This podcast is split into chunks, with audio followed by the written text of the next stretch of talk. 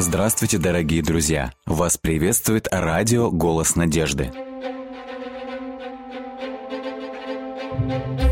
В эфире радио «Голос надежды» программа «Территория разумного замысла».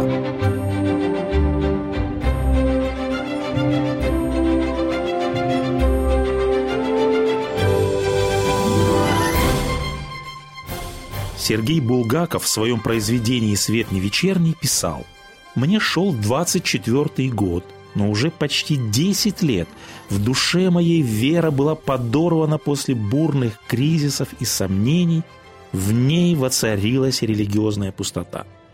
Душа стала забывать религиозную тревогу. О, как страшен этот сон души! Ведь от него можно так и не пробудиться до конца жизни – в ней, в душе воцарились сумерки. И тогда неожиданно зазвучал в душе таинственный зов. Вечерело. Ехали южной степью. Душа давно привыкла с тупою, молчаливую болью видеть в природе лишь мертвую пустыню под покрывалом красоты, как под обманчивой маской. Но душа не мирилась с природой без Бога. И вдруг в тот час заволновалась, зарадовалась, задрожала душа. А если есть, если не пустыня, не ложь, не маска, не смерть, но он, благой и любящий отец, его риза, его любовь, сердце колотилось под звуки стучащего поезда. Я снова старался поймать мелькнувшую мысль, задержать сверкнувшую радость. А если если мои детские святые чувства, когда я жил с Богом, когда ходил пред лицом Его, любил и трепетал от своего бессилия к Нему приблизиться, если мои отроческие горения и слезы, сладость молитвы, чистота моя детская, мною осмеянная, оплеванная, загаженная, если все это правда – а то мертвящее и пустое, слепота и ложь. Ну, разве это возможно? Разве не зная и, я еще с семинарии, что Бога нет? Могу ли я в этих мыслях признаться даже себе самому, не стыдясь своего малодушия, не испытывая панического страха перед научностью и ее синдромом? О, я был как в тисках, в плену научности, у этого вороньего пугала, поставленного для интеллигентной черни. Духовная чума наших дней, заражающая юношей и детей. И я сам был тогда зараженный и вокруг себя распространял ту же зараду. Далее автор говорит, закат догорел, стемнело, и то, что было в душе моей, что пыталось воскреснуть, погасла в душе моей вместе с последним его лучом, так и не родившись от мертвости, от лени, от запуганности. И автор говорит, Бог тихо постучал в мое сердце, и оно расслышало этот стук, дрогнуло, однако так и не раскрылось. И Бог отошел. Далее Булгаков говорит, «Я скоро забыл о прихотливом настроении степного вечера, и после этого стал опять мелок, гадок и пошел, как редко бывал в жизни. Возникновение Земли, возникновение Солнечной системы, возникновение Вселенной, возникновение живых существ и человека. Есть ли у нас возможность узнать что-либо достоверное о начале нашего мира – на самом деле таких возможностей только две. Надо сказать, что мы можем лишь на веру принять откровение Бога, который говорит о себе, как о Творце, или мы можем принять на веру гипотезу о саморазвитии Вселенной. Наука успешно служит на благо человечеству. Наука способствует развитию общества в различных ее сферах. Однако именно успех науки, надо сказать, который принес, конечно же, неоценимую помощь человечеству – дал, к сожалению, человечеству повод усомниться в существовании Бога. Вера в Бога стала символом отсталости, символом невежества, предрассудком. Мы знаем из школьных учебников, что теория эволюции сегодня, в общем-то, распространена в мировоззрении многих людей. И эта теория исключает Творца из объяснения о происхождении мира – может ли наука дать нам безоговорочный ответ о происхождении Вселенной? История науки показывает, что между признанными научными идеями и истиной может лежать огромная пропасть.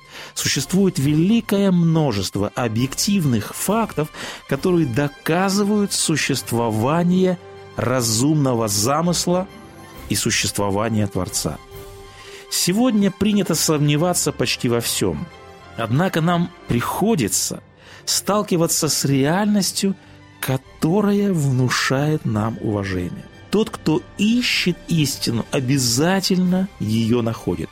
Блес Паскаль однажды говорил, «Открыто являясь тем, кто ищет Бога всем сердцем, и скрываясь от тех, кто всем сердцем бежит от Него, Бог таким образом регулирует человеческое знание о себе. Бог дает знаки, видимые для ищущих Его и невидимые для равнодушных к Нему – тем, кто хочет видеть, говорит Паскаль, Бог достаточно дает света. Однако тем, кто не хочет видеть, Господь дает достаточно тьмы.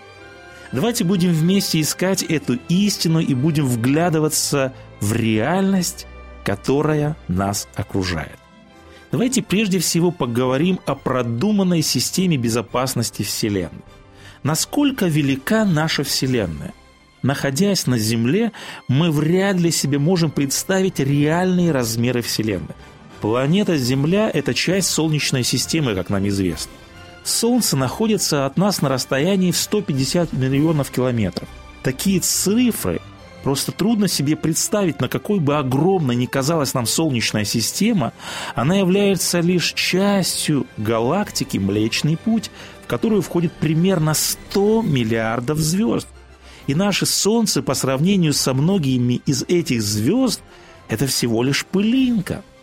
Однако и галактика Млечный Путь – это лишь одна галактика из неисчислимого множества галактик во всей Вселенной. Согласно последним подсчетам, галактик существует около 300 миллиардов.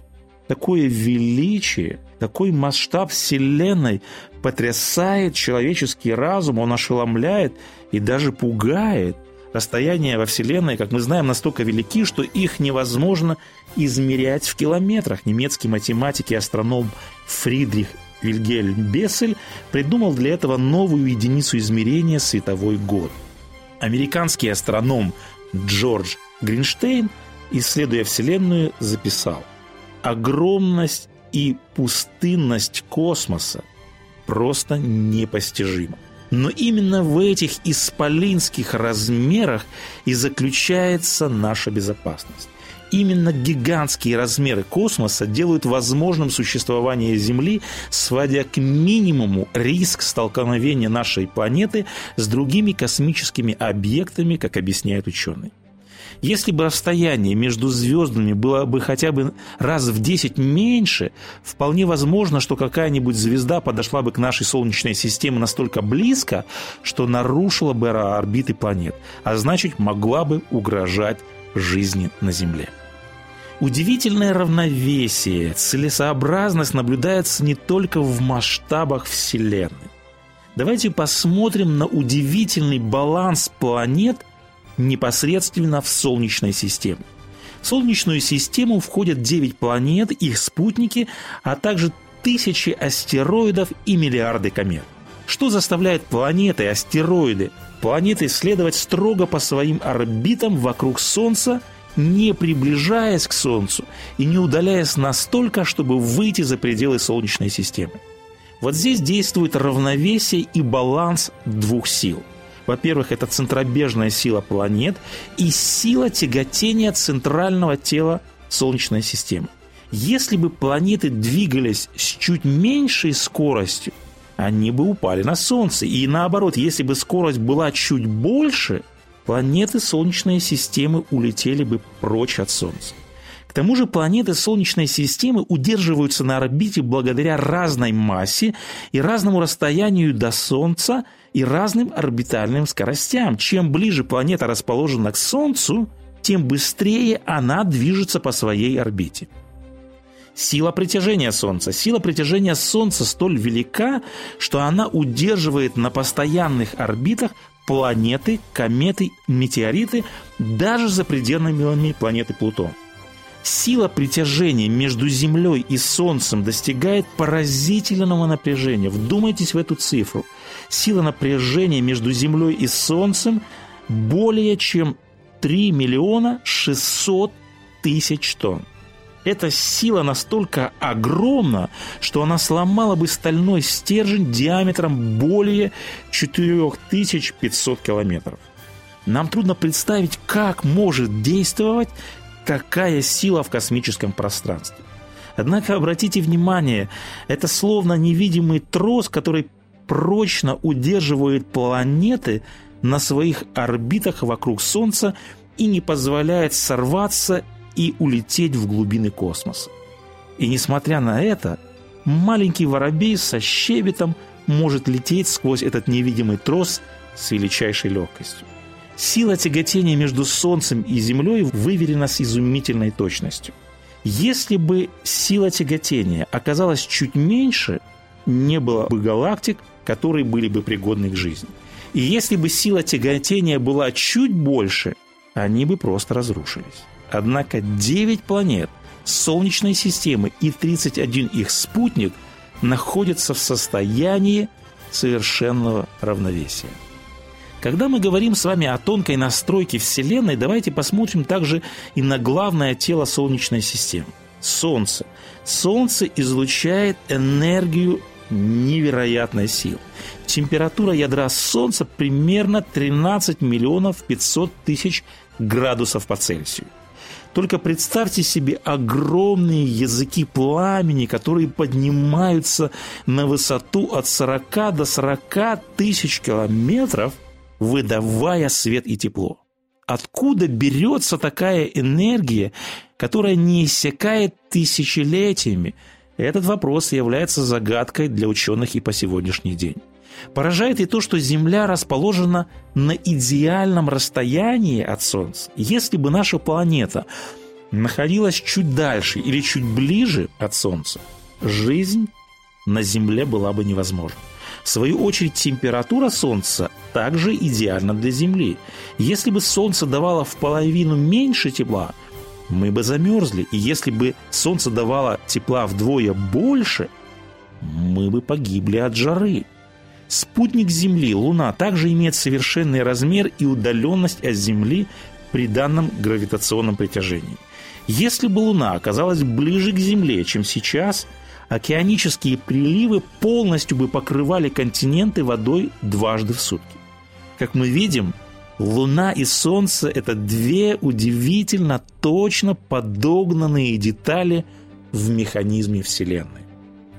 Также гармонично устроены на Земле водные и воздушные океаны. Если бы глубина океана была больше, углекислота поглотила бы весь кислород и все живое погибло бы. Если бы атмосфера, которая окутывает земной шар, была намного тоньше, то метеориты, миллионы которых сгорают в ней ежедневно, беспрепятственно долетали бы до поверхности Земли и вызывали бы разрушения и пожары состав атмосферы, он также идеален для жизни, и это благодаря гармоничной пропорции кислорода и азота. Наклон земной оси по отношению к орбите равен 23 градусам. В результате этого происходит смена времен года. И вот изменение наклона оси на несколько градусов вызывало бы оледенение некоторых континентов. Не случайны также значения силы гравитации и электромагнетизма. Изменение электромагнитной силы в пределах всего лишь каких-то небольших процентов могло бы повлечь за собой бы огромную катастрофу. По словам физика Яна Барбоура, космос, похоже, балансирует на лезвие ножа. Итак, Вселенная представляет собой точно настроенный механизм, который обеспечивает ее существование. Как будто кто-то специально отрегулировал ее так, чтобы в ней могла существовать жизнь. Научный сотрудник Российского государственного университета Алексей Григорьев говорит, никакой инженер не построит систему, в которой бы, как во Вселенной, сохранился удивительный баланс планет, который не давал бы человечеству сгореть или замерзнуть? А не удивляют ли физические константы, которые задают устройство нашего мира? Гравитационное, магнитное и многие другие. Еще много лет назад, говорит ученый, было доказано, если бы эти константы были другими, например, отличались бы от нынешних всего на 1%, то не возникли бы ни атомы, ни галактики, не говоря уже о людях. Давайте зададимся рядом вопросом. Чем обусловлена высокая организованность и сложность мироздания? Откуда взялись законы природы, столь точно выверенные, и откуда взялись столь точные величины и сложные взаимосвязи? Как эти законы природы пришли в столь выверенное сочетание – может ли такая фантастическая точность, сбалансированность и устойчивость быть результатом слепого случая неуправляемого взрыва? Разве не стоит за проектом простейшего здания мозг проектировщика, а за часовым механизмом интеллект часовщика? В тонкой настройке Вселенной невозможно не узреть разумный замысел Творца. Великий физик Исаак Ньютон писал, «Необыкновенно стройная система Солнца, планет и комет могла возникнуть только в результате воли и верховной власти разумного и могущественного существа. Он правит как высший властитель всего сущего, и поскольку он представляет верховную власть, его обычно называют всемогущим Богом. Надо сказать, что задолго до выводов Ньютона Господь Бог открыл своим пророкам истину о том, что именно Он является Создателем Вселенной. «Я, мои руки распростерли небеса, и всему воинству их дал я закон», говорит Господь Бог в книге пророка Исаии. «Ибо так говорит Господь, сотворивший небеса, Он, Бог, образовавший землю и создавший ее. Он утвердил ее, не напрасно сотворил ее. Он образовал ее для жительства. «Я Господь, и нет иного». Заявление Священного Писания о создании мира находят подтверждение в точной организации и упорядоченности Вселенной. Неудивительно, что псалмопевец, однажды рассматривая звездное небо, писал – Небеса проповедуют славу Божию, и о делах рук его вещает твердь. Масштабы Вселенной, ее высокая организованность свидетельствуют о величии, о могуществе, о силе и о славе Бога, который все сотворил. Трагично, что за последнее столетие вера миллионов людей в Бога была подорвана новыми теориями о происхождении мира, в которых нет места Создателю. Однако небо ежедневно разоблачает подобные теории предрассудки. В Библии есть рассказ о страдальце Иове, чья вера в Бога была так сурово испытана, что однажды она поколебалась. И в ответ на сомнение Иова Бог развернул перед ним картину мироздания и спросил у Иова, «Иов, знаешь ли ты, как устроена земля, кто разлил море, кто приказывает дуть ветрам, кто поднимает облака, кто выводит на орбиты звезды, кто дает уставы животным?» Бог задавал Иову вопрос за вопросом об устройстве Вселенной, на который Иов, конечно же, не мог дать никакого ответа. Господь отвечал Иову из бури, как сказано в тексте Библии, и сказал, «Где был ты, когда я полагал основание земли? Скажи, если знаешь, кто положил меру ей, если знаешь?» Или кто протягивал по ней верфь? На чем утверждены основания ее? Или кто положил краеугольный камень ее при общем ликовании утренних звезд, когда все сыны Божии восклицали от радости?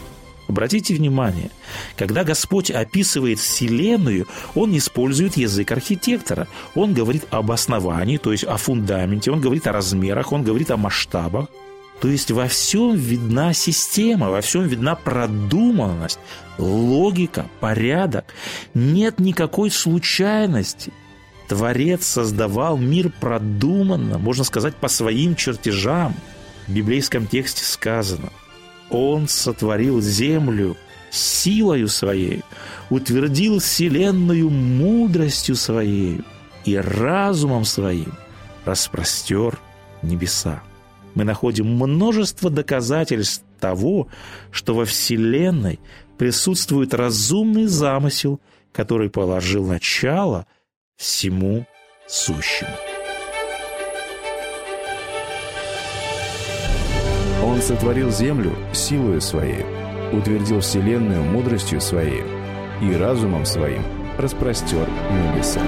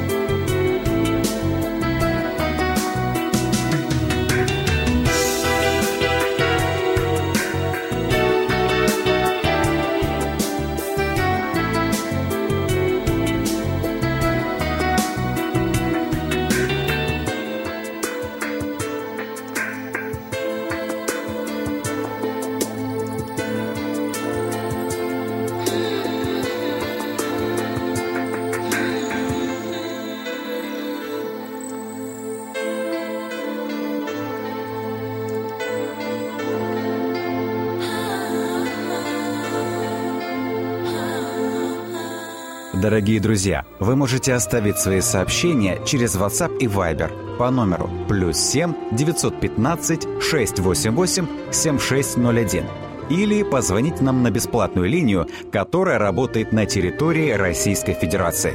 Номер 8 800 100 ровно 1844. 8 800 100 ровно 1844.